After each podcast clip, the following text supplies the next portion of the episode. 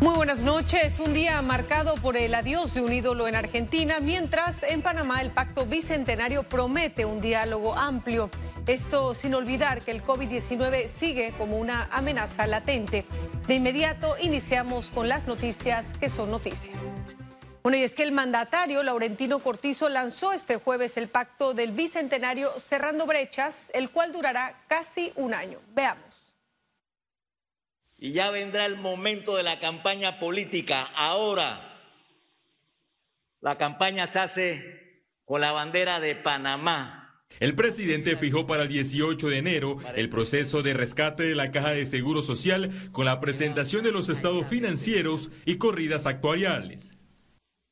Especialmente el programa de invalidez, vejez y muerte, así como la incorporación de trabajadores informales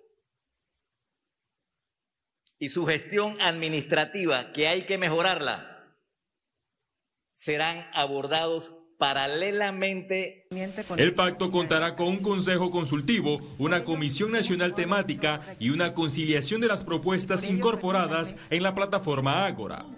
Que desde hoy y hasta el 28 de febrero estará disponible en Internet, será el instrumento inicial para recibir los aportes de toda la ciudadanía. A ella tendrán acceso desde sus residencias, celulares. El encuentro buscará consenso en la recuperación económica, la economía post-COVID-19, agua para el consumo humano y el calentamiento global. Un año es demasiado largo para las cosas que requieren soluciones hoy. Hay temas que sí se pueden discutir en un año somos uno de los países más desiguales del mundo. Ahora podemos corregir esto. La hoja de ruta contempla del 26 de noviembre de 2020 al 28 de febrero de 2021 el proceso de propuesta ciudadana. Del 18 de marzo al 15 de abril, clasificación y análisis científico. Del 16 de abril al 30 de agosto, la discusión en comisiones y borrador del pacto. Y del 1 al 30 de septiembre, el ciudadano opinará sobre el pacto. Félix Antonio Chávez, Econius.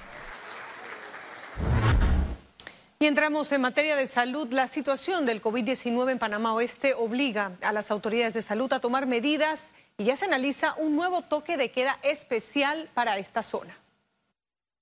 Nos han hecho la propuesta en el día de hoy de que evaluemos la posibilidad de poner un toque de queda desde las 9 de la noche hasta las 5 de la mañana de todos los días de la semana.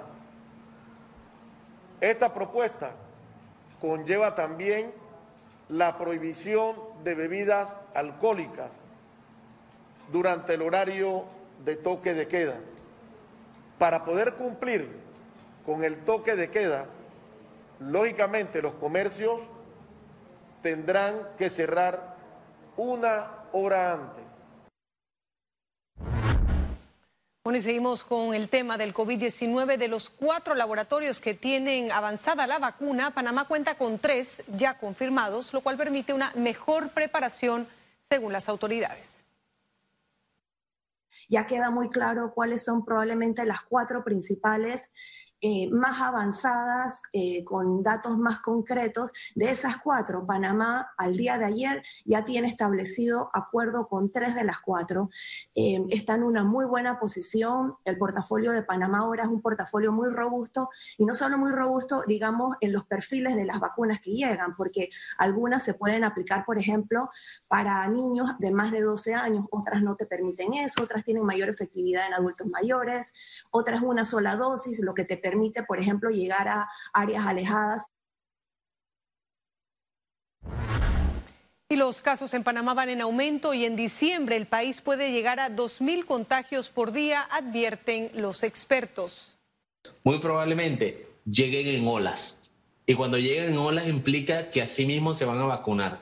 Primero, personal de salud, que es el que está en altísimo riesgo, y después las poblaciones de riesgo, que son las personas adultas mayores, después los que tienen enfermedades crónicas y por último el resto de la población. Entonces, Pueden llegar en enero la primera ola, pero podemos estar vacunando hasta por un periodo de seis meses. Entonces es importante destacar que en ese periodo no bajen la guardia, porque como ya les digo, a la velocidad que vamos de aquí a Navidad podemos tener hasta 2.000 casos diarios.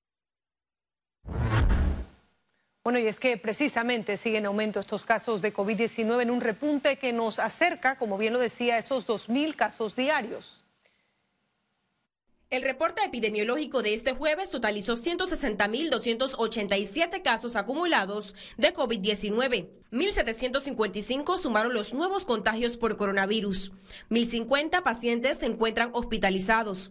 152 están en cuidados intensivos y 898 en sala. En cuanto a los pacientes recuperados clínicamente, tenemos un reporte de 140.976. Panamá sumó un total de 3.018 fallecidos, de los cuales 16 se registraron en las últimas 24 horas. Y cambiamos de tema, nos trasladamos a Argentina, donde se desarrolla una de las noticias del año, y es que este jueves se realizó el sepelio de Diego Armando Maradona. Veamos.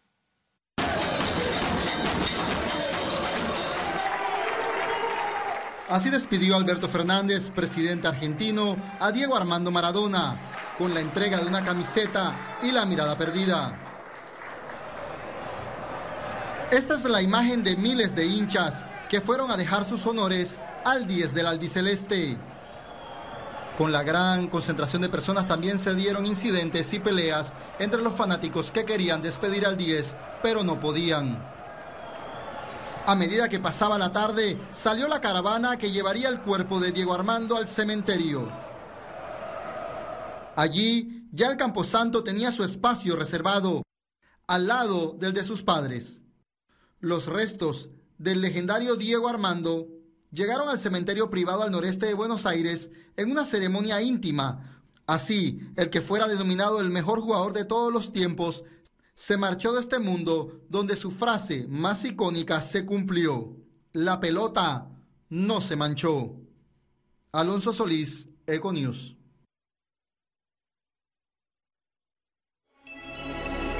Economía. Bueno, inician las ofertas por Black Friday. Comercios pidieron a sus clientes evitar las aglomeraciones. Las tiendas ya colgaron carteles de rebajas y anunciaron descuentos por el Black Friday de este viernes 27 de noviembre. Algunos mantendrán las promociones durante el fin de semana. Su objetivo es que el cliente tenga varias opciones de días para asistir a la actividad comercial y evitar las aglomeraciones por el COVID-19. Lo que sí es importante hacer un llamado a que compremos con todo el orden y cumpliendo con las medidas de seguridad. Nuestra lema y nuestro mensaje es promociones con medidas. Lo más importante es que todos los, los usuarios, visitantes de los centros comerciales, sepan que están en lugares seguros, que sepan de que todo lo que hacemos es por el bienestar y la seguridad de los suyos. Eh, eso es una tarea conjunta. No podemos permitir como país y como empresas un posible cierre nuevamente por un rebrote como se ha venido conversando, ¿verdad? Se ha venido anunciando muy sutilmente. Los descuentos van desde el 40 hasta el 70% en artículos y por departamentos eventos como estos que traen motivaciones de visitar los centros comerciales para que las personas puedan comprar eh, de manera planificada, eh, coordinada, con todo el tiempo posible. Entonces, también hemos visto que se han dado compras ágiles, que las personas vienen, compran y se van, lo cual ayuda muchísimo en el tema del control de los riesgos. El tráfico de personas en los centros comerciales aumentó a 50% luego del cierre por brote del coronavirus en el país. Ciara Morris, Econews. Y la Feria Inmobiliaria y de Construcción Capac Expo Habitat 2020 cerró con más de 100 millones de dólares en transacciones. El evento realizado del 15 al 27 de octubre en modalidad virtual superó las expectativas de sus organizadores, ya que se produjeron ventas por encima de los 40 millones de dólares proyectados comercializaron 230 proyectos de viviendas y cerraron venta de 1.600 propiedades, 600 más de las proyectadas. Bueno, y el gerente general de la Caja de Ahorros, Andrés Farrugia, destacó el liderazgo de su institución bancaria luego que su gestión fuera reconocida por la revista Forbes Centroamérica. la resiliencia es indispensable, poderse adaptar y poder afrontar las adversidades eh, con los giros que, se están dando y que estamos en, en constante evolución. Saber comunicar, definitivamente transmitir eh, de la manera correcta el mensaje a una organización y tener claros los objetivos y la visión eh, es parte de, ese rol de liderazgo y tener visión e impulsar eh, con, con, el ejemplo, ir más allá, lograr que, que, la organización te acompañe en los proyectos y sin duda empatía, o sea, conectarse con los demás, poder tener ese, ese, ese bonding eh, que hace posible que la organización avance y saber manejar las diferencias eh, de las situaciones que se nos plantean. El Ministerio de Comercios e Industria se mantiene en evaluaciones sobre el control de precios para el 2021. Vamos a seguir evaluando y midiendo el precio de esos productos porque lo que queremos es mantener una buena balanza entre el comercio y el consumidor, sobre todo en estos momentos tan difíciles en que nos encontramos. Conexión financiera. Bueno, y la tecnología llegó para hacer la vida más fácil. Nuestro analista económico Carlos Araúz nos trae un balance de dónde estamos camino al 5G. Adelante. Mucho hemos escuchado de la polémica tecnología 5G y sus posibles connotaciones en temas de salud, emisiones peligrosas y ondas que pudiesen afectar nuestra cotidianidad. Pero la tecnología 5G es un auténtico evento revolucionario y al serlo atrae los ojos y los intereses de las clases políticas del mundo entero. Ante la necesidad de que esta tecnología sea implementada de manera limpia, decente, íntegra, sin vicios de corrupción, nace a lo que hoy conocemos como el Clean Network. Esta es una iniciativa de la administración del presidente Donald Trump que a la fecha ya tiene 51 países afiliados y más de 180 compañías de trayectoria internacional. El Clean Network tiene su contraparte, ya patrocinada por el gobierno chino, una gran iniciativa mundial liderada por el ministro de Relaciones Exteriores de ese país, Wang Yi, quien ha manifestado su interés en pelear de tú a tú contra el gobierno de Estados Unidos y sus aliados.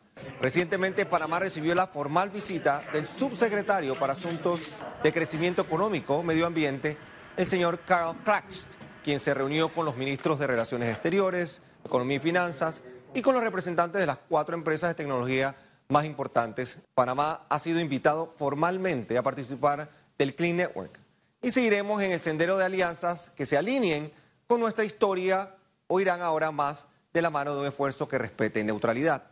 Panamá una vez más está en el corazón de la posibilidad histórica por su ubicación geográficamente relevante para millones de personas. Esperemos con paciencia para ver si la iniciativa de Clean Network tiene el mismo empuje bajo una nueva administración demócrata que quizás vea la amenaza china con otros ojos. Pareciera que el mundo entero tendrá que decidir una vez más para qué equipo juega y qué camiseta se pone, porque de no estar en el bando de uno, pues ciertamente querrá decir que estás en contra del otro, y en diplomacia sabemos lo difícil eso puede ser. Bueno, muchísimas gracias Carlos por este informe sobre el 5G. Momento de hacer una pausa. Al volver tendremos internacionales. Recuerde, si no tiene la oportunidad de vernos en pantalla, puede hacerlo en vivo desde su celular a través de la aplicación destinada a su comodidad. Es Cable Onda Go. Solo descárguela y listo.